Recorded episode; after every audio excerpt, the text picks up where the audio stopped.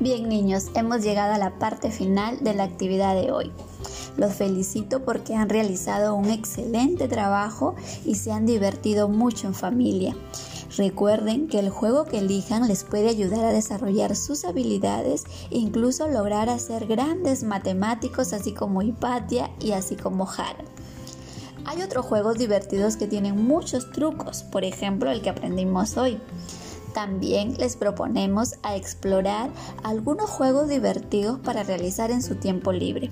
Por ejemplo, el saltasoga, juego de las estatuas, mundo, kiwi, tutti frutti, rompecabezas y muchos juegos más que les van a permitir ejercitar su mente y su cuerpo. Así que los invito a este fin de semana a seguir disfrutando de su tiempo libre y jugando, aprendiendo en familia. Nos encontramos el día lunes con una nueva semana y seguir aprendiendo en casa. Hasta pronto.